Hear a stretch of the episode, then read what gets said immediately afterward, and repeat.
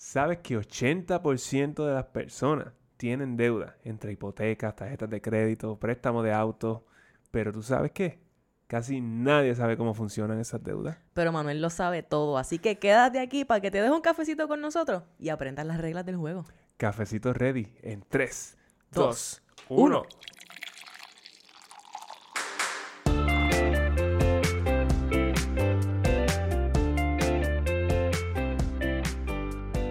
Saludos y bienvenidos a Café on a Budget, tu expreso hacia la libertad financiera. Te habla tu host, Manuel Vidal, y me acompaña la mejor money coach de todo Puerto Rico y todo el universo, su Hailey Matos. Y de la luna llena y de la luna, La, la luna eclipsada. la luna eclipsada, de todas las partes. Mi gente, bienvenido, bienvenida al episodio 112, 112 de Café on a Budget. Es como siempre un honor tenerte aquí con nosotros en este lugar donde tú sabes que semana tras semana te traemos todas las herramientas para que tú alcances la libertad financiera. Herramientas prácticas y herramientas de mentalidad. Porque una cosa sin la otra no funciona, mi gente. Simplemente no funciona. Súper feliz de estar aquí, Manolo. Un poquito media moñanga. Sí, sí, sí, eso pasa después de un eclipse lunar. Y después de un workout de piernas que Manuel, chacho, me devastó, me devastó. Mira, Manolo, vamos a entrar rápidamente a esto y yo necesito que tú me digas inmediatamente. ¿Qué está pasando, Manuel Vidal? Oye, nos fuimos rápido, nos Rapidito, fuimos rápido. aquí no hay nada que perder. Eh, ¿Qué está pasando? Eh, mira, estuvimos en- eh, grabando en vivo Mm. hace unas cuantas semanitas. Ese fue el episodio de la semana pasada, el Yes. 111. Eh, escúchalo si no lo has escuchado. Estuvo bien bueno y eso pues lo grabamos live. Ahí, eso la primera vez que hicimos eso y pues salió. ¿Cómo- Manuel está sorprendido de que salió. ¿Cómo te fue, Manolo? ¿Cómo te sentiste? Me sentí súper bien. Sí. Súper bien. No, Fue súper fun. Fue bien fun. Y yo tengo que decir que de verdad se siente un poquito como que vacío estar aquí de vuelta en el estudio sin nadie que, pues la cámara, tú y yo, tú que me estás escuchando ahora mismo, pero allá teníamos audiencia y toda la cosa. Yo le podía hablar a la gente específicamente así en la cara. Como te estoy hablando así ahora en la cámara ahora mismo. Anyway, me estoy yendo en un viaje. Pero la pasamos brutal y pues como siempre, ya tú sabes, gracias a todas las personas organizadores que nos estuvieron allá y esperamos que se repita. Vamos a seguir dando candela por ahí. Sí, pues sí, vamos, vamos a estar, vamos a estar inventando. ¿Qué más está pasando, Mira, ¿qué más está pasando? ¿Tú viste lo que pasó con Bitcoin estos días? Uh, Manolo está gozoso. Está Estamos gozoso. El ser, el ser la nube negra, el ser le odio. Mira, Bitcoin Ajá. Eh, bajó a, llegó a bajar a 25 mil dólares eh, cada Bitcoin. Por ahí se fueron todas las demás eh, monedas que hay por ahí. Y aquel escándalo de Terra y todo eso. Los que saben de cripto, pues saben lo que estoy, lo los estoy stable diciendo. coins. Los y stable hago coins. stable coins con air quotes. Stable Exacto. porque de stable yo creo que ya, no queda mucho. Ya probamos que cuán stable son. Pues, Que- no que- sabemos. es Pero que mira, tú puedes percibir el hate Eh, en la voz. de- tú puedes percibirlo. Estamos puedes hablando, percibirlo. estamos hablando de que hace un par de meses, literalmente en noviembre del año pasado, estábamos el, tenía el Bitcoin a 68 mil Yes, dólares. Y en ese high. momento, y en ese momento todo el mundo ya estaba, "Acho, va a llegar a 100 mil. Y pues ahí la gente pues se duerme, entonces pegan a entrar. Y entrando en el bubble, en la burbuja. Eh, empezaron a entrar cuando estaba en 68 mil. Y así es como la gente pierde dinero, ¿verdad? Compran Exacto. cuando está alto y después se paniquean y venden Ujú. cuando So, está ¿Qué bajito. sucede? Todas esas personas que entraron en ese momento, el año pasado, eh, 40% de esos inversionistas están underwater. O sea que las criptomonedas eh, valen menos de lo que ellos pagaron en aquel entonces. Ujú. So que han perdido. Eso han perdido pues, pues todo, casi todo. Ay, ay, ay. Yo lo que te digo, bueno, cuando grabamos este episodio estaba como en 29 mil. Ya subió, ya subió un poquito, así que estamos. 29 mil sigue siendo un caos.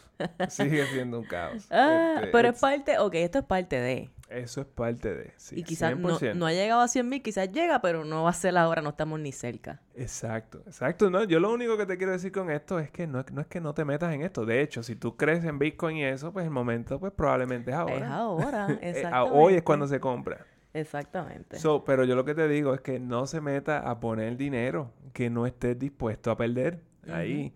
Porque, mira, toda esta gente lo está probando ahora mismo. Sí. Eh, hay- hubo gente, hubo gente que perdió sus casas. Eh, perdió- Válgame Dios. Sí, literalmente. Por Bitcoin. carros, seguro. ¿Cómo así? Pues seguro, pues tenían todo ahí en Bitcoin, tenían todo en Terra. Eh, y el Luna, la, la otra, la otra moneda. Después les hablo más de eso, de, de ese revolú. Pero hay mucha gente que estaba poniéndolo todos los huevos ahí En la en misma esa, en canasta. esa- pero en esa canasta. En esa canasta particular, porque esa era la que iba to the moon. Pero hay historias de terror. Historias de Y terror. esta historia, ok, so hay que ser, hay que traer contexto y hay que ser, como es, hay que dar las dos caras de la moneda, ¿verdad? Hay mucha gente que hace mucho dinero con esto porque saben cómo manejar esto como con con inversión eh, o saben cuánto poner allí y ya tienen un tiempo, una experiencia, una educación, ¿sabes? Etcétera. Y está el que está en el casino. Y está el que está literalmente como si estuviera en slot machine en el casino jugando, apostando. Y lo que te estamos pidiendo es que tú no seas esa persona. Tú no seas la persona que compra cuando está bien arriba y después te friqueas y vendes cuando está bien abajo, que eso es lo que hace la mayoría de las personas. Si tú eres un inversionista, tú sabes que esa no es la mejor manera en la cual tú vas a manejar tus activos. Y la otra cosa es que, ok, en algún momento quizás Bitcoin te dio un montón de chavos si tú le estabas poniendo dinero aquí, ¿verdad? El año pasado. Pero tú no vas a ser esa persona que va a hipotecar tu casa para coger ese dinero y ponerlo en Bitcoin. Sí, hay gente que ha hecho eso. Por eso. Y entonces tú haces eso, pasa algo como esto, se fastidió tu, tu capital y todavía debes la casa. Sí, o sea, sí, so, sí. tengam- seamos conscientes acerca de las decisiones de dinero que estamos tomando. Ese es el bottom Claro, line. claro, no. Es, es cuestión de estar bien atento a lo que está pasando allá afuera. Uy. Y Manuel, pues ahora está, ahora sí le va a meter a Bitcoin. Yo creo que Manuel ya está ahí. Nah. Ya, Man- ¿Qué ustedes creen? Digan, no, usted, Manuel debe meterle, chavo. Manolo, ya, tú sabes. no, ¿No? nah. Ay, virgen, este hombre. Sí que Ahí, ahí- en el stock market también está corriendo la sangre. Cabeciduro, sí, ya está, está O sea, sintiendo ahí, el dolor. ahí hay algo que comprar. Eh. Eso se siente como en Walmart cuando está en especial en Black Friday. Hay par de cosas en especial en stock market, así que también el momento es ahora, vaya y chequee. Es el momento de shopping. Es el momento de shopping. Exacto, exacto. Pero bueno, de lo que, para lo que, lo que vinimos a hablar aquí, Cuéntame. ¿Por qué la gente usa deudas Mira, este va para a ser. financiar Bitcoin? Oye, también oye. lo hay, también lo hay. Mira, la cuestión está con las deudas. Nosotros hemos hablado de deudas hasta el cansancio. El punto de este episodio es diferente. Nosotros te queremos dar algunos tips bien interesantes acerca de cómo es que funcionan las deudas de verdad, porque yo estoy segura, Manuel, que cuando las personas escuchen cómo es que funcionan algunas de estas deudas, tú lo vas a pensar. Tú lo vas a pensar dos veces antes de ir y pasar, pasar el tarjetazo o antes de ir y comprar la casa grandota y, y bien cara y todas estas cosas si no tienes el dinero disponible. Así que, ¿por qué la gente usa deuda, Manuel? Mira, eso es, una eso es, una, es algo bien fácil de responder. Ajá. ¿Seguro? Cuéntame.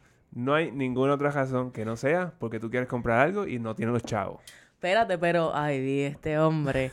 No Pero- tienes el dinero. Pero hay Punto. razones por las cuales uno necesita, eh, no necesita, ¿verdad? Pero por las cuales uno coge deuda, ¿Cómo ¿verdad? cuál?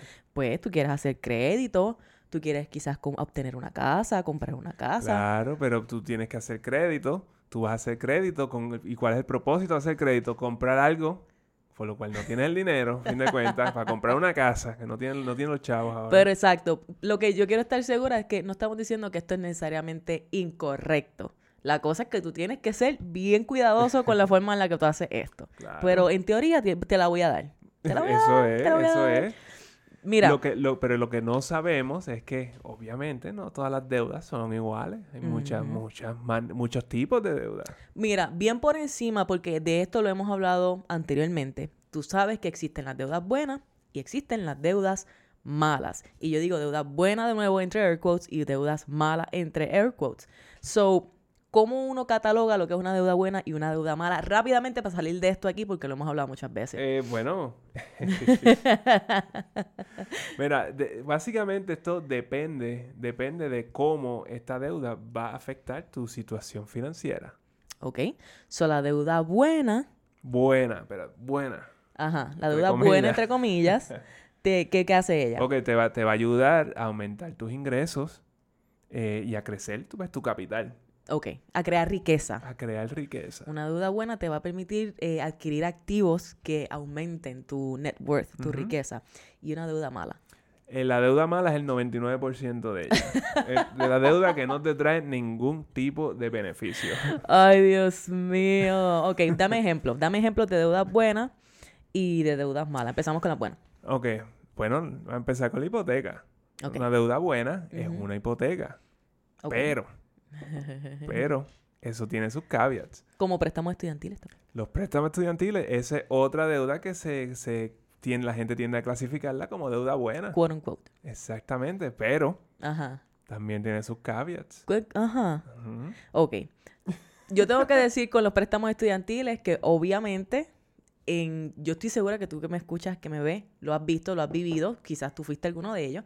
Préstamos estudiantiles, los cogiste y te fuiste, compraste PlayStation y te fuiste de viaje, hiciste todas esas cosas. Lo vi, lo, lo vi de cerca.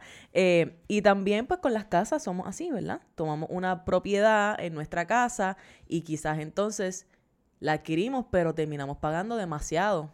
De lo, mucho más de lo que podemos pagar, en teoría, ¿verdad? Mira, tenemos una, lo que le, le conocemos deuda buena. De-. Luego terminamos con- tomando eh, términos que no son favorables para nosotros y entonces termina siendo una deuda mala. Exacto. So, si tú compras demasiada casa, de hecho, más del 30, que pagas más del 30% de, tu, ingreso, neto. de tu ingreso neto, pues tú estás, eh, tú estás incurriendo en una deuda mala porque no puedes pagar esa casa si estás dejando la mitad del cheque ahí. Claro, claro. Y entonces, exacto, si encima de eso tú estás cogiendo unas deudas a unos intereses altísimos y no estás considerando quizás ese cambio ahora mismo, considerando cómo están cambiando los intereses, quizás tú ha- hace dos meses atrás ibas a comprar una casa de 100 mil dólares, pero ahora la casa que tú te debes comprar quizás es menos, Porque como los intereses subieron, pues eso significa que tu pago mensual va a aumentar. No tan solo los intereses, también el valor de la, el costo de las propiedades. Exacto. So, ahora mismo todo eso está en, en- en- en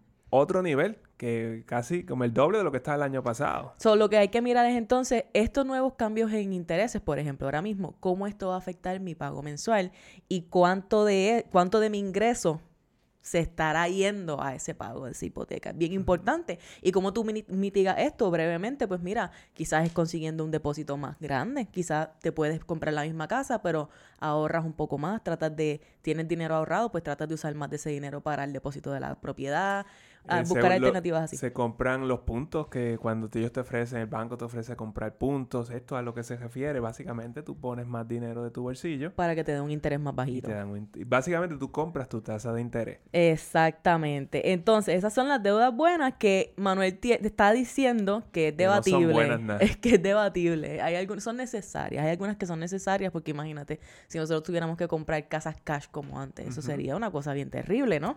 Eh, nadie tendría nadie tendría casas por ahí. Antes se compraban gente. casas con tarjetas de crédito. Eso está el garete. Pero aprendimos la lección, mi gente. Y hablando de tarjetas de crédito, eso es excelente ejemplo de una deuda mala. Terrible. Esa es la peor de las deudas. Terrible. Estamos hablando de intereses literalmente ahora de casi el 20%. Están Exactamente. 10 19% si tienes un crédito excelente. Y a Como claro, tú tienes un buen crédito, yo confío en ti, págame 20% de interés. Mira, y estas deudas de tarjetas de crédito, ¿verdad? Eh, en su mayoría son un problema. Y válgame Dios, 99.9% de ellas, porque yo puedo, yo puedo decir que hay personas que de verdad tienen la necesidad y están en una circunstancia bien difícil y quizás están tratando de excavarse fuera de una situación, de un hoyo, ¿verdad? Y ok, ahí te la doy.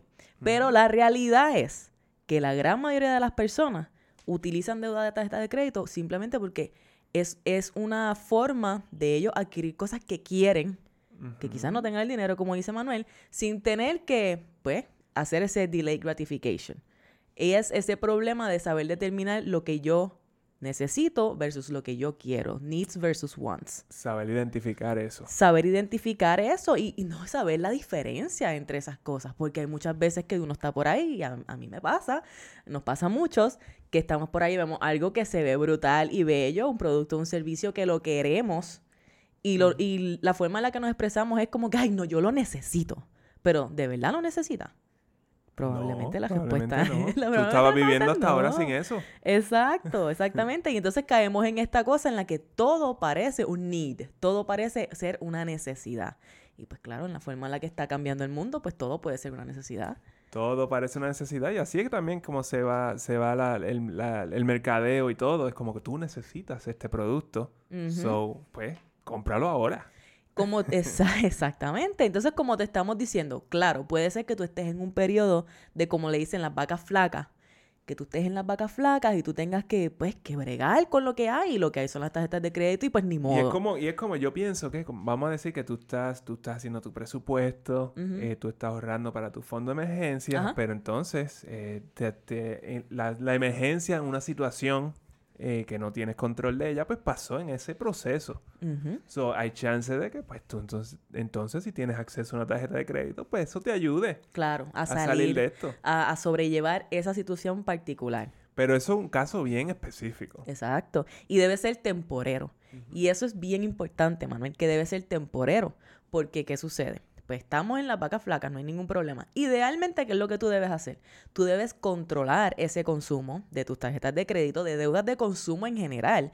Tú debes poder controlarlo de tal manera, cuando las cosas están bien, cuando estamos en las vacas gordas, como dicen por allí, pues mira, ten una buena administración de esa tarjeta de crédito, de esas deudas, para que entonces, si llegan las vacas flacas, por lo menos tengas un lugar de donde leverage. Porque lo que pasa es que nos endeudamos en las vacas gordas y cuando llegan las vacas flacas, ahí fue que nos fuimos por el boquete. Exacto. Porque no tenemos, no tenemos de dónde sacar. Y, ahora mismo las vacas flat, las vacas flacas están aquí ahora mismo. Están llegando. Porque tú has visto la gasolina, tú has visto como, como por ejemplo aquí en Puerto Rico, eh, cómo sube el costo de las utilidades. Exacto. No, es, es cierto. Y la cosa es que no nos estamos dando cuenta.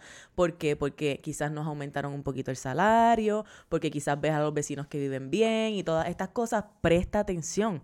¿Cómo tú te das cuenta de cómo están las cosas? Mirando tu presupuesto. Mirando tu presupuesto, probablemente tú vas a notar que sí, quizás tú estás haciendo un poquito más de dinero, pero estás pagando mucho más en gastos, en gastos esenciales, que los tienes que tener. Imagínate si entonces con esa mentalidad de que así tengo suficiente dinero, tú vas y te vas a gastar por ahí sin medida. Pues cuando la cosa apriete, no vas a tener de dónde buscar alternativas. ¿Ok? Por eso queremos enseñarte cómo es que funcionan estas deudas, cómo es que funcionan las deudas, eh, qué tips hay por ahí de ellas, qué cositas quizás no sabes de las cuales tienes que estar bien pendiente porque esto va a cambiar la forma en la que las ves. Así que Manolo, hay dos tipos de deuda. Dos tipos de deudas. Y no es deuda buena y deuda mala. No, estamos hablando de no, eso. Eso no, eso es un invento. Es un invento de Manuel para molestar. no, no, no. Así le dicen, no, así se le dicen por ahí, you know, good debt y bad debt. Lo Correcto. que pasa es que yo pienso que casi todo lo que nosotros consideramos good debt también es bad debt. Porque no lo sabemos este, administrar. Ok, perfecto. 100%. Los dos tipos de deuda. Fuera de eso, ajá. Eh, número uno, la deuda asegurada. Ujú. Tú sabes que, que hay deuda que tú aseguras con, con un colateral, como lo es una hipoteca, como es un auto, o las tarjetas, hay tarjetas de crédito aseguradas por ahí también. Yes, eso es bien interesante, de hecho, las tarjetas de crédito aseguradas, pero exacto, lo que eso significa es que, por ejemplo, la hipoteca, ¿cuál es el seguro? Eh, el- la hipoteca, el, banco te prestó el, dinero. El colateral es el seguro, ¿verdad? El colateral es la propiedad. So, el banco te dice, yo te doy 100 mil pesos para que compres esta casa, pero si no me pagas, yo me quedo con la casa. Exacto, es, Ese ese es el deal. seguro, exacto. Es el deal. Igual con el auto. La- da- las tarjetas de crédito aseguradas, brevemente, eh, muchas personas la utilizan para hacer crédito sin tener que sin tener que ir a, a- a adquirir una tarjeta de crédito de por ahí, ¿verdad? Porque la mayoría de las tarjetas de crédito no son aseguradas. Exacto. Pero entonces también es posible que nadie te preste porque no tienes un buen crédito. Exacto. nadie te da una tarjeta de crédito. entonces tú vas a una, a una institución, a una cooperativa, lo que sea. Entonces tú pagas un depósito. Y ellos y- te dan y una, te una dan tarjeta. Y el límite de crédito bueno, es básicamente ese, ese depósito que tú pusiste ahí. Eso es casi, casi como cash. Pero pues tú te, te ayuda a hacer crédito. Eh, te ayuda a hacer crédito. Eso es una manera de decir, ah, pues mira, yo tengo 3 mil dólares ahorrados, yo quiero comenzar a hacer crédito porque no tengo, voy a abrir una tarjeta de crédito asegurada. Tú pones esos 3 mil dólares como el seguro, ¿verdad? Ese dinero va a estar en el banco y tú utilizas la tarjeta de crédito. Si tú pagas, si tú no pagas esa tarjeta de crédito, pues entonces el banco se queda con el dinero Con que el está en- la cuenta. So, eso quiere decir, eso, eso te va a hacer más pues, responsable con esto, con, tu dinero, porque literalmente es tu dinero. Así que eso existe, mi gente. Si tú no quieres entrar en lo que es una tarjeta de crédito, pues regular por ahí, pues puedes hacerlo asegurada. Te permite crear crédito y estás manteniendo ese hábito de, de utilizar la tarjeta de- responsablemente, utilizarla como si fuera débito, básicamente. Exactamente. La deuda no asegurada, ese es el segundo tipo, Ajá. eh, son las tarjetas de crédito pero las, las no aseguradas, obviamente. Sí, sí, las que no tienen colateral, no tienen el seguro. Entonces, préstamos estudiantiles. Ajá. Eso también está, está bien chévere. ¿Por porque qué? no es asegurada. Ajá. Es una deuda no asegurada. Ajá. Ajá. Pero pues. Pe- Pero tiene, pero tiene sus Pero está cositas. asegurada porque el gobierno te la está asegurando. Está por, por, el detrás, pues en el, en el backstage, está el gobierno asegurándole al banco, mira, yo te, yo te pago. Sí, pero el gobierno después viene y te cobra a ti. Y te cobra a ti. Y si tú no tienes los chavos para pagarlo, pues ¿qué pasa? Tienes que pagarlo como quieras. Exacto. porque no se va en una bancarrota. 100%. Lo hemos dicho un par de veces, ¿verdad? Pero una deuda de préstamo estudiantil, una deuda pública de préstamo estudiantil, no se va en una Ujú. bancarrota. Así que ten eso en mente con tus deudas de, de préstamos estudiantiles. La deuda médica, pues también es deuda no asegurada. Ajá. Esa es más compleja. Ajá, Eh, ajá. eh, pero pues también tienes que pagarla. Como que Sí, no, que esto, eh, ok, se, se cae de la mata que debemos pagar todas To- estas deudas. Todas las deudas se Pero pagan. esta- estas no son aseguradas. So, sin- lo que significa es que si tú no la pagaste, no hay nada que ellos puedan venir a quitarte a ti por no pagarla. Ujú. Ok. Entonces tienen los payday loans, las financieras, los préstamos las Mm. financieras. Los famosos préstamos de la financiera. Y eso sí que es algo terrible. ¿Por Como que qué? caer en eso. Ok, tú sabes, a que tú no sabes cuál es el interés promedio de un payday loan, de un préstamo a la financiera. No interés sé. anual. Bueno, debe ser bien alto, pero no sé cuán alto es. No tiene un número. Eh, 30.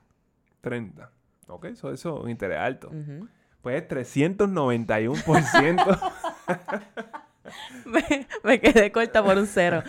¿Cómo que 391%? Sí, Pero es que eso es imposible. sí. ¿Cómo? No, Manuel. Ok, explícanos cómo funciona esto. eso- y, y puede llegar hasta 600%. Estoy, estoy mirando las notas a ver si es verdad que aquí dice 390. Mira, dice 391 y puede llegar hasta 600%. Pu- Sí, puede estar hasta 600%. Lo que pasa es que esto se, se acumula es semanal, el interés. Entonces lo que hace es que las personas, eh, las personas vuelven y refinancian esto cada dos semanas y siguen añadiéndole. Mm, Y por ahí va. Oh. Entonces eh, hay ciertos estados donde eh, tú le ponen un cap, un, un ceiling al- al- Ajá. a, al- a la tasa de interés. Yo creo que Puerto Rico, eh, yo creo que sí, ellos pusieron un ceiling en esto. Pero también te dicen eh, cuál es lo máximo o lo mínimo que puede, que te puede, que pueden que te pueden prestar en ese y tipo de todo eso. préstamos. Eso está bien regulado en muchos estados, pero hay otros que no. No, yo he visto estados que un payday loan te dan hasta 50 mil dólares. Eso es Sí, ridículo. sí, yo vi unos cuantos estados por ahí, sí. Este, pero esto es bien peligroso, ¿verdad? Es bien peligroso porque no sabemos cómo funciona.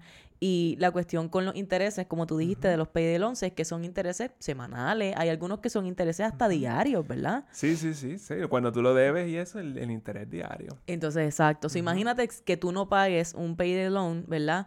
Y entonces eso rompa acumular intereses. Cada día que tú no pagues, vuelve y acumula intereses. Y fees. y So, eso, cosas. y fees. So, Eh, eso hace como con un compounding de lo que tú debes. Exacto, por esa es la cosa. So, so viene el gobierno y te pone, le pone un, un ceiling en, el, en un límite en la tasa de interés que tú puedes cargar, pero no en los fees. Ah, Tú sabes como que entonces te lo ah. enganchan en los fees, como quiera tú vas a pagar todos esos chavos. Wow. Pero a la misma vez, mira, este, uno, le, uno, se, uno tiende a tirarle tierra a esto porque sí, puede ser bastante... ¿cómo es? Predatory. Predatory, Sí. sí. Exacto, pero a la misma vez, ¿quién está dispuesto a prestarle dinero? A sacar de un, de, de un problema a una persona que literalmente, como que el chance de que no te pague bien es alto. bien alto. Es bien es alto. bien alto. Esta gente también se están tomando un riesgo dándote este dinero. Contra, pero ellos están asegurándose de que no pierden para nada, porque esos intereses están increíbles. Claro. Y ese es el punto, mi gente, que a fin de cuentas con las deudas tú nunca tienes las de ganar. Nunca tienes las de ganar. Tú no pienses que como que "Ah, yo soy el más listo porque cogí estas deudas y cogí estas por allá y pago unas con otras y yo, no, mi, tú Estás No hay break, no hay break. Tú estás bregando con bancos, instituciones financieras, they do this for a living. Tú vas a salir perdiendo. Tú siempre... No hay eh, break. Tú siempre vas a perder. La casa siempre gana. Es como el casino. Sí. La gente, la, la gente siempre pierde en el casino. Tú hiciste 200 pesos hoy y te pensaste que eres el más duro en el casino. Y vas mañana y perdiste 400. Mi gente, así es como funcionan las cosas. Inténtalo. Y inténtalo a ver cómo te va y después me dices. Ujú. Pero mira, Manolo, a ti no te pueden llevar como que preso por deber como que Bueno, todas estas deudas, digamos que, ¿verdad? Tiene estas deudas y en whatever. teoría, en, en- en sí, hay un tercer tipo. Hay un tercer tipo de deuda. Espérate. Hay un tercer tipo. Está la deuda, la deuda no asegurada que tiene prioridad. So, ahí está, ahí están los impuestos. Ah, of Y course. está, y está la pensión, Ah, so tú me estás diciendo que si tú debes taxes. taxes y no pagas pensión. Pues ah, bueno, claro, preso. sí. Hemos visto personas que no pagan pensi- pensión y van So, presas, vas claro preso. está. So, eso se considera una deuda, ok. Exacto, eso es deuda. Y esa y, y obviamente esta deuda, si tú tienes este tipo de deuda, esa es la que va en el tope. Si tú estás haciendo el debt snowball, esa es la que va en el tope. Sí. No importa cuánto sea. Sí. ¿Por qué? Porque tú tienes que salir de eso, porque esto te puede quitar la libertad li- física. Sí, exacto. Y entonces, pues de ahí, ¿cómo rayos tú vas a salir de eso, verdad? Exacto. Wow. Entonces, pues, eh, por otros tipos de deudas, so, tú no irías preso. Tú, no irías, tú no irías a la cárcel por otras deudas.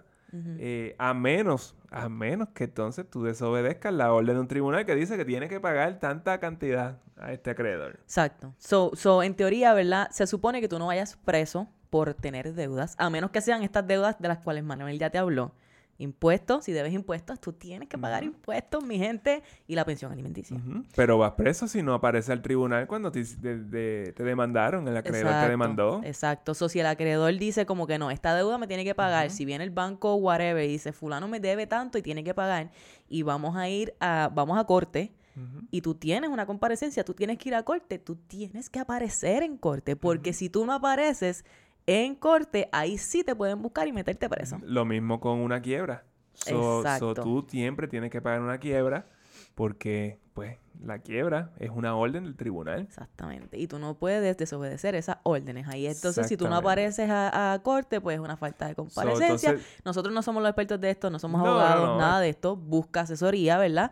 Pero el punto de esto es que quizás tú vienes y dices, ah, me metieron preso porque debía tanto. No, no, no, no, no. No fue porque debías tanto. Fue porque lo Fue, hiciste. fue- porque- fue porque no fuiste a corte. Exacto, no fuiste al tribunal. Es como que pues, si tú tienes una, una deuda, tienes una orden del tribunal y eso, o una quiebra, eso no te puedes desaparecer. Si tú tienes un problema, tú vas al tribunal y Sí. entonces tú, tú llegas a un arreglo ahí con el tribunal, entonces no tienes ningún problema. De hecho, vamos un poquito más allá. Si tú estás en problemas deudados, si tú conoces a alguien, pues, ¿verdad? Porque yo eh, puedo pensar que aquí hay muchas personas que son bien juiciosos con sus deudas, pero esta es información bien valiosa que quizás tú conoces a alguien que esté en esta circunstancia o que haya estado en esta circunstancia. Yo sé eh, eh, de primera mano, ¿verdad? De conocer de personas que tenían muchas deudas, le llegaban esos biles a su casa y lo que hacían era ignorarlos. Se quedaban allá. Porque pues yo soy el innocent, como hemos hablado antes, ¿verdad? De los arquetipos, y no quiero saber de mis deudas, estoy demasiado en mucho estrés, no quiero saber de ella. Pero entonces, en ese mismo momento, tú puedes caer en esa posición en la que tú, el acreedor, quiere venir a llevarte a corte porque no ha escuchado de ti. Lo mejor que tú puedes hacer es no esperar a que eso suceda.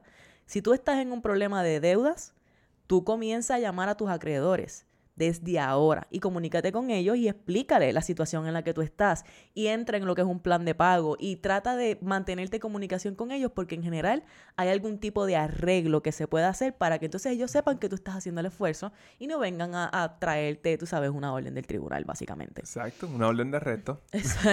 Como es lo que tú Exacto, quieres. exacto, Una, exacto. Orden, una orden de pago, pues no es tanto problema. Una orden de arresto, pues sí. El bottom line es que te comuniques, aun cuando estés en una posición difícil, comunícate con tus acreedores. Eso es bien importante. Ahora, si se trata de pagar deudas, Manolo, hay, no todas las deudas se pagan igual. Tú nos puedes explicar un poquito. Hay dos formas de pagar deuda. O sea, o sea, hay, dos, hay dos formas de, de lo que sea. eso? Hay dos formas de todo. Hay dos formas de Y pagar probablemente hay más. Pero, deudas. anyway, la deuda renovable. Deuda re- renovable, revolving. Esas son las tarjetas de crédito. Deuda que no tiene un pago mensual fijo, como las tarjetas de crédito. Ok, ok. Estas son las deudas renovables o revolving. So, estas son las deudas en las cuales el pago mensual puede variar. Como dijimos, ¿verdad? Tarjeta de crédito. Me imagino que todo el mundo está familiarizado con esto. Tu pago mensual de tu tarjeta de crédito va a depender del balance que tú debas. So, mientras más tú compres con esa tarjeta, sin pagarlo a fin de mes, pues más va a ser el balance que, eh, ese pago mínimo que tienes que Ese hacer. pago mensual. mínimo tiende ahí entre el 2 y el 4% del balance. entre 2 y 4% del balance total. Y cuán trepa está tu tarjeta, va a decir cuán alto va a ser tu pago mínimo. Yo, lo- yo te diría que si tu pago de tarjeta de crédito es más de 100 dólares, o sea, tú tienes un montón de, Uh, de, de sí. deuda. Sí, piensa en esto. Si tú debes mil dólares, tu pago mínimo va a ser entre 20 y 40 dólares exacto. mensual. So, si tú, de- si tú pagas 100 dólares mensuales de pago mínimo de tarjeta de crédito, significa que tú debes par de pesos en tarjeta de crédito. Y, es, y ese es el problema con las tarjetas. Ese es el problema precisamente porque entonces lo que estamos, como compramos las cosas, ya no vemos el, el monto total de lo que sea que estamos comprando. Yes. Yes. So, lo que vemos es como que, ah, ok, esos son dos mínimo. pesos mensuales. Porque eso es lo que me va a subir el mínimo, el, el- el pago mínimo. Exactamente. So, pues por supuesto que lo quiero por dos pesos mensuales. Chacho, y mira, mira cómo funciona esto. Esto está, yo hice una, hay una calculadora de tarjetas de crédito, de hecho, ¿verdad?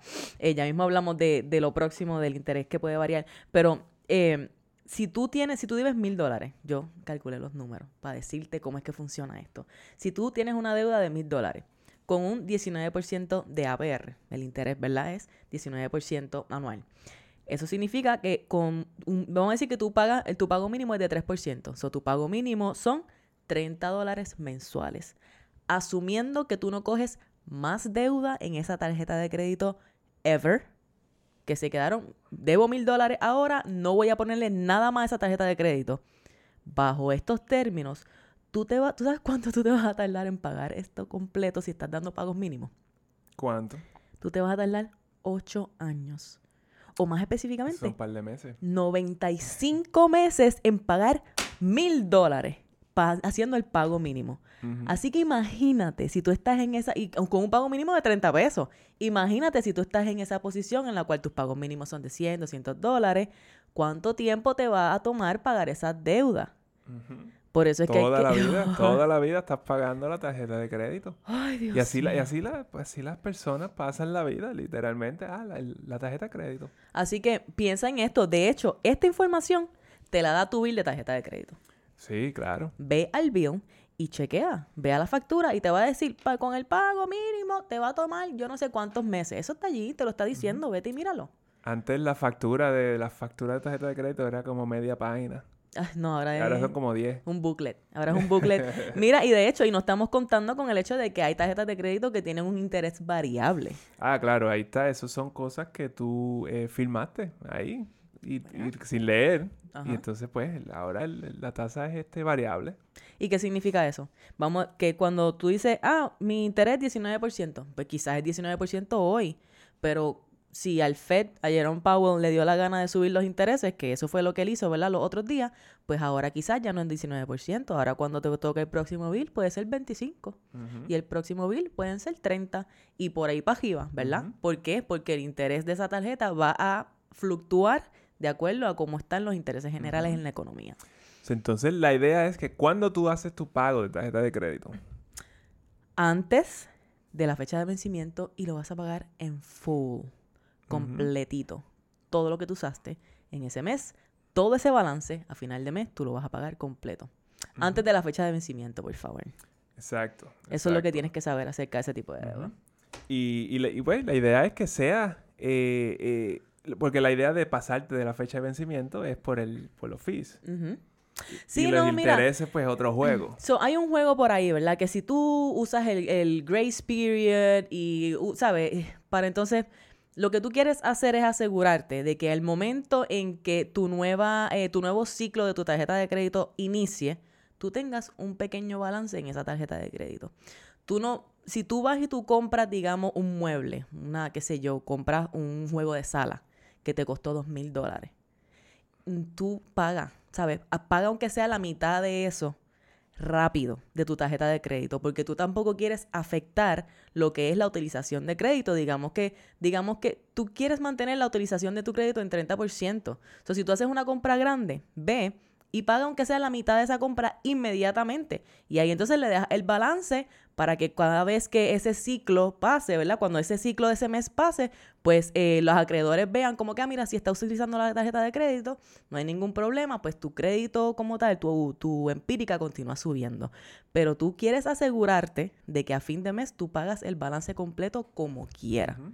Exacto. Esto quizás no está muy claro todavía, pero eh, bueno, luego se lo explicamos mejor. Sí, ¿no? Yo si tienes decir, preguntas de esto, déjanos saber. Pero siempre tú vas a pagar ese balance completo. El punto es que pagues el balance completo, exactamente. Y no y el bottom line es que tú no quieras ir y tú no, no pagues, este, no quieras tenerla siempre en cero, ¿no? Solamente hazle pagos tempranos si haces gastos grandes. Pero al bottom line, paga la completa a fin de mes. Y anyway, esto es para que las personas responsables con la tarjeta de crédito. Si tú eres este comprador compulsivo. Pues Manuel Bay te pues, la pica so- ahora so la mismo. pícala ahora mismo. Tú no puedes, no puedes tener tarjeta de crédito. Ay, no, qué odioso. Ok, próxima. Eh, ok, la segunda forma de pagar deudas, porque esta a mí me gusta, es bien interesante. Esta me, me voló la cabeza cuando yo la conocí en mi vida, cuando, cuando llegó a mi vida. A plazos. Ajá. So, ahí estamos hablando de installments. Eh, estamos hablando de, de como que los préstamos, los préstamos personales.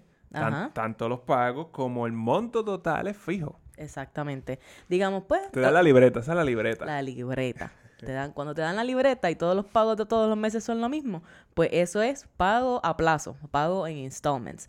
Que tu hipoteca típicamente es así. Eh. Tu pago de auto típicamente es así. Te dan tu libretita y aquí tienes para que pagues por el resto de tu vida o cuando sea que el tiempo que sea, ¿verdad?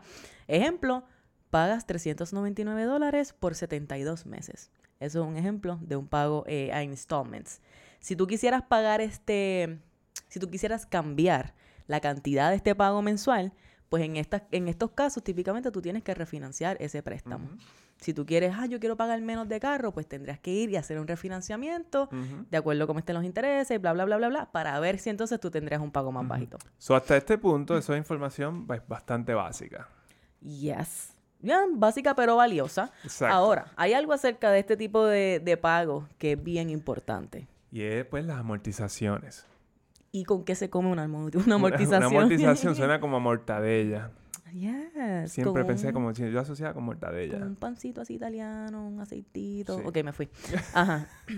Ajá. Cuéntame de las amortizaciones. Tú sabes que eh, me he encontrado siempre con esta queja. Gente escandalizada cuando empiezan a pagar sus casas, su hipoteca. Eh, cuando eh, se enteran de que empiezan a notar que después de pagarla por dos o tres años, el principal de la casa baja como 500 pesos. Yo tengo que decir que yo fui una de esas personas. Cuando yo me enteré cómo esto funcionaba, mano. el 90% se va en los intereses eh, los primeros años. Wow.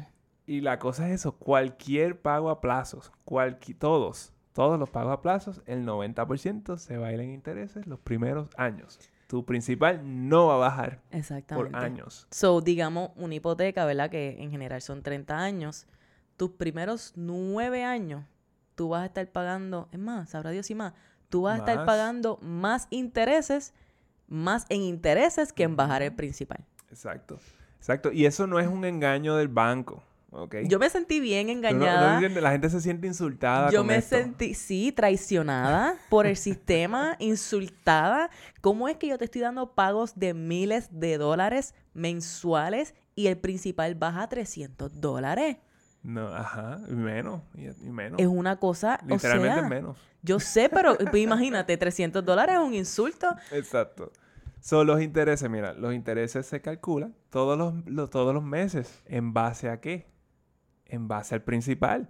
Al Al balance. Al balance Ujú, actual. So, ujú. ¿Qué sucede? Al principio, pues, ese balance está bien alto. Esa es toda la razón. Exacto. Esa El- es la razón. Al principio el balance es bien alto, o la distribución de ese pago que va para intereses es bien alta. Cuando tú compras una casa, ellos te dan una grafiquita. Sí. que tiene, ¿sabes? Tiene dos, tiene dos líneas. líneas, dos líneas, una que va bajando, que es la del balance de tu principal, y una que va subiendo, que es de los pagos que vas haciendo. Tú te vas a dar cuenta que al principio, bueno, ellos te dan hasta una tabla, ellos te dan hasta una tabla. Sí, te dan una tabla con todos los pagos, un montón de páginas. Y los primeros años, los primeros años, pero largos, tú vas a pagar más intereses. ¿Y qué Y sucede? tú pusiste las iniciales tuyas cuando No, lo pues ya, firmaste. ya está, seguro, porque tú quieres la casa. Pero tú sabes qué es lo que pasa. Entonces, ¿cuál es el problema con esto? Que cuando tú vienes, el, ya te hemos dicho antes que la familia promedio está siete años en una casa. Aquí en Puerto Rico eso puede ser diferente, pero en Estados Unidos era así. La familia promedio, después de siete años, se mudaban. Pues, ¿qué sucede? Que dan siete años, tú compraste tu casita, un préstamo nuevo, siete años me quiero mudar y cuando te toca irte, tú casi no tienes equity en esa casa 100%. tú casi no tienes equity, tú piensas, yo llevo siete años pagando, pues me va a sobrar un montón, porque no, no tienes nada de equity. Si tú vas y tú miras tus facturas mensuales para pagar, que te dice cuál es tu nuevo balance, te vas a dar cuenta que tus primeros años, ese balance va a ir bajando a cuentagotas. Y eso es algo bien Un frustrante. suero hebrea. Pero así es como funciona, así es como funciona. Así que ten esto en mente al momento de tú comprar una propiedad, por ejemplo, porque entonces si tú no piensas estar en esa casa por una cantidad de tiempo considerable o quedarte con ella, pues esto es información que quizás tú quieras saber utilizar, ¿verdad? Exacto. So, luego, según va pasando el tiempo, después que si es una hipoteca, después de 20 años, pues entonces el 90% de tu dinero se va al principal y el 10% se va a los intereses. Imagínate eso. Imagínate eso. Así, así es como funciona. Claro, ¿qué tú puedes hacer? Pues mira, si tú tienes un dinerito extra, tú vas todos los meses y le pones un dinerito extra al principal para ir bajando el principal para acelerar el pago de ese principal. Y entonces pues Y- vas, vas pagando menos en intereses de Y esa forma. literalmente, literalmente, eh, si tú eh, cada dos semanas eh, eh, pones la mitad del pago o pones el pago, Ajá. literalmente tú te estás ahorrando miles y miles de dólares en intereses. Oye, en esa es buena. Nosotros aprendimos eso de Tony Robbins, ¿fue? Sí, en el libro de, de Money Master the Game, él habla de que tú lo que haces es que tú eh, eh, el pago Ajá. lo haces en- como con un mes adelantado, básicamente. Tú Ajá. adelantas un mes y nada más haciendo eso, tú pagas tu casa como en 22 años. Porque la idea es que si tú pagas la mitad de tu, de tu mensualidad antes de tiempo, pues esos intereses, eh, hay, hay un poquito de esos intereses que no se están acumulando Sí, porque al- los, intereses, los intereses se acumulan a fin de mes. en base al balance.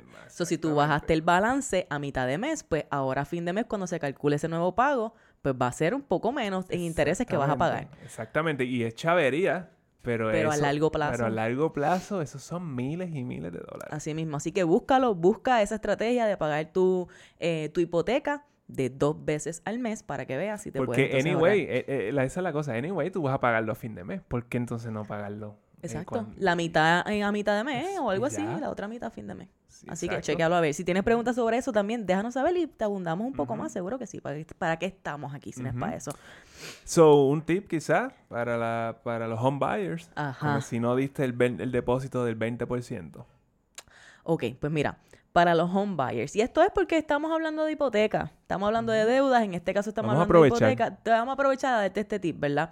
Porque ¿qué sucede? Que cuando tú compras tu propiedad, si tú no diste un depósito, un down payment de 20% de lo que era el, el valor de esa propiedad, a ti entonces te ponen un insurance que se llama un PMI, Private Mortgage Insurance o MIP, de- dependiendo de si coges un préstamo, qué tipo de préstamo coges. ¿Qué sucede? Si tú tienes un préstamo convencional, esto es solamente para préstamos convencionales lo que te voy a decir, tú vas a poder remover ese insurance, ese seguro, una vez eh, tú hayas pagado 20% de esa deuda, de lo que valía esa propiedad. So, una vez tu loan to value esté en 80%, tú puedes ir y pedir que te quiten ese pago mensual de ese private mortgage insurance. Y eso entonces va a reducir lo que es tu carga mensual en hipoteca. Típicamente, si tú tienes una deuda de 30 años en tu hipoteca, te va a tomar, eso sí, esta fue la, la estadística con la que me confundí ahorita. Si tú tienes un préstamo de 30 años, una hipoteca de 30 años, pues te va a tomar en average 9 años llegar a ese punto en el cual tú puedas remover el PMI. Si tú diste un down payment bajito, ¿verdad? Digamos 5% menos. So, mira a ver, por ejemplo, si tú cogiste un préstamo convencional que diste menos del 20% hace unos 7, 8 años, quizás tú puedes comenzar a mirar esas facturas, mira a ver cuánto tú debes de ese préstamo inicial y ve- mira a ver si estás ya en el 80% o menos para que comiences a hacer el trámite para que remuevan ese mortgage insurance Sí, de porque, tu mensualidad. porque el banco no te va a decir nada. No. claro que Y no. esto, y este insurance puede ser algo como entre 50 dólares y hasta 300 y pico. Sí, es un porcentaje dependiendo del valor de la propiedad. Ajá, so, Sí. so más o menos el menos como 50 dólares, Yes. literalmente. Yes, Así que imagínate que te puedas ahorrar un par de 50 O- que, dólares, que par eso, de se, va- 100 que eso se vaya al principal, es todo. Como que eso, no, eso es dinero que se vaya al principal. Así que busca eso, piensa en eso y si quieres más información también déjanos saber de esto. Y Manolo, una cosa que la gente no sabe acerca de amortizaciones es que los carros también se pagan así. Exactamente. Es So- la, misma, la misma cosa. Es lo mismo, mi gente. En un carro, los primeros años tú vas a estar pagando un montón de intereses, bien poco de ese principal. Y mira, por lo menos una casa sube de valor. Pero un carro no. Un carro baja de valor. Exacto, entonces tú vas, tú vas con tu carrito eh, pago que está bastante bueno, vas- pasaste por el dealer, viste esa Tacoma de, Ay, de no. verde, verde oliva, o sea, le, le puedes, le puedes poner full track y cosas en la caja, Entonces, Ah, o el yo te la, puse muy fácil. todo esto, y tú vienes y das en trading tu carro allí. Hacho, si das el cajo que no debes, no es tanto problema. Imagínate si das en trading un cajo que debe y que llevas pagando, eh, se supone que lo pagas en cinco años y ya has pagado, Como pagando- dos años. Has pagado dos años. ¿Tú sabes cuánto tú debes de ese cajo todavía? Porque todo, tacho, Y entonces, pues, tú, tú debes de ese carro todavía 15 mil. whatever. Más de 16, la mitad, for Y le sure. vas a poner entonces este carro de 40 y pico. Yes. Ahí, y ahora la- tiene una hipoteca. Tiene una hipoteca, ahora, ahora debes 60 mil dólares por una Tacoma nueva, que tan pronto la saques del dealer, vale menos de los 40 y pico mil pesos. Así Ah. que imagínate, tú estás 20, 30 mil dólares por debajo, Sí. underwater. Ahora mismo yo, estoy- yo estoy, a- yo puede que esté en el mercado para comprar una Tacoma. Porque yo estoy seguro que hay muchos dueños que están locos por salir de ella si está, lo de la gasolina sigue. Manuel, yo, ¿eh? estoy, yo- yo estoy dispuesto a pagar bien poco dinero por esos carros. El más belagüira. Él ha estado echándole, echándole, echándole a la, a la Tacoma. Y ahora que la gasolina está bien alta, es como que, ok, ya estoy listo para comprar una. Así que el que tenga una que quiera salir de ella, llame a Manuel, sobre todo si es verde oliva, aparente y alegadamente. Yo me acabo de enterar de todo esto en este momento, así que no tengo nada que ver. Así que mira, mi gente, ah, si tú entregas, de hecho, sí, bueno, y van a estar las Tacomas y los Jeeps entregados que, que ni votándolo. Pero si tú entregas un cajo, esto es otra cosa de las deudas. Que la, la gente no sabe esto. Si tú entregas un carro, eso no significa que ya tú no debes.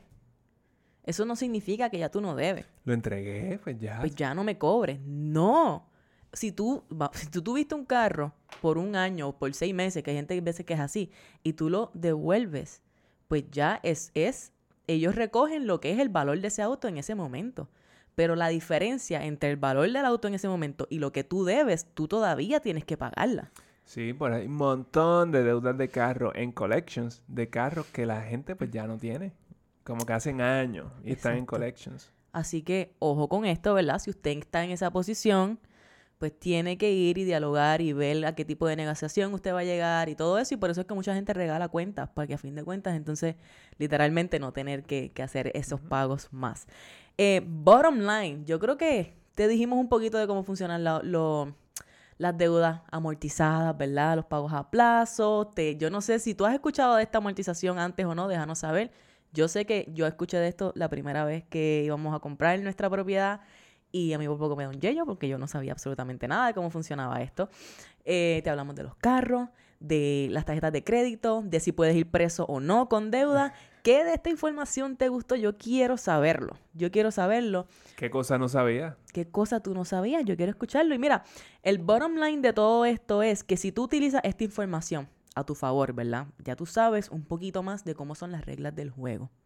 Tú utilizas esta información junto con un buen presupuesto, bien hechecito, bien planificado, bien de acuerdo a tus valores, que lo puedes aprender a hacer con Money, con Money Mindflow, by the way, que es el curso digital de Café on a Budget, que lo encuentras en cafeonabudget.com slash Money Mindflow.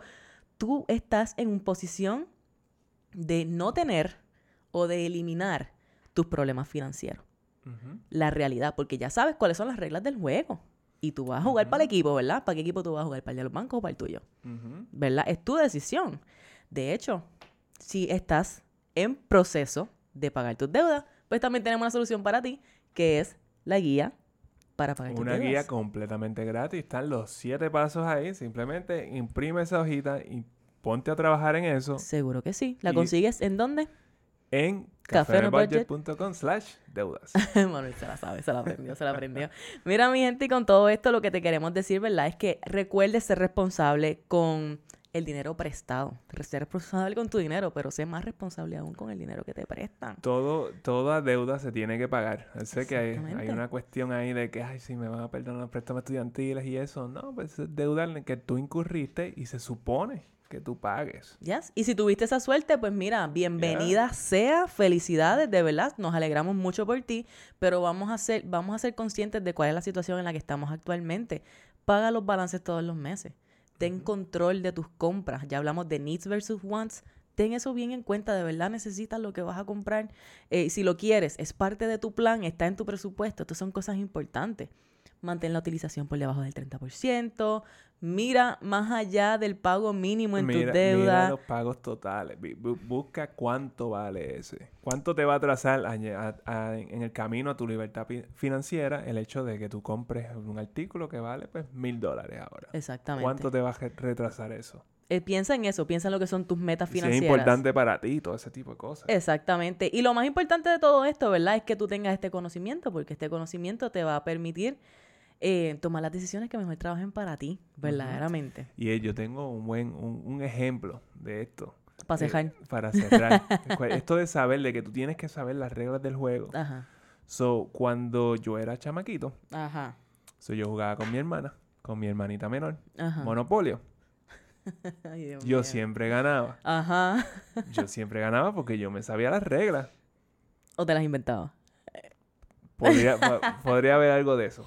Pero el punto, el punto es, el punto es que ella no se sabía las reglas. Por eso yo ganaba siempre. Eh, ya, che. Y eso es- ese es el punto. Eso es lo que Manuel te está diciendo. Mira, tú tienes que aprender las, reglas- las reglas del juego. Porque si no, no hay chance de que tú puedas ganar. El único chance que tú tienes de ganar es jugando en base a las reglas. Y aquí te estamos dando exactamente cómo es que funcionan las cosas. ¿Ok? Así que no pongas esto en riesgo, no pongas tu estabilidad financiera en riesgo, no pongas tu futuro financiero en riesgo. Vamos a prepararnos porque no sabemos lo que viene en el futuro, no sabemos cómo va a estar la economía en el próximo año. La verdad es que hay mucha incertidumbre, así que vamos a ser conscientes y a prepararnos de la mejor manera posible. Y yo creo que con este te dimos suficientes eh, incentivos como para que ahora tú quieras ir y tomar de verdad control de tus deudas de ahora en adelante. Ya, yo lo que te puedo decir es que metas mano. Mete mano, eso. mi pana. Y nada, pues nada, nos vemos entonces la semana que viene en otro episodio. Yes, I cannot wait. Esto fue Café Café on a on a budget.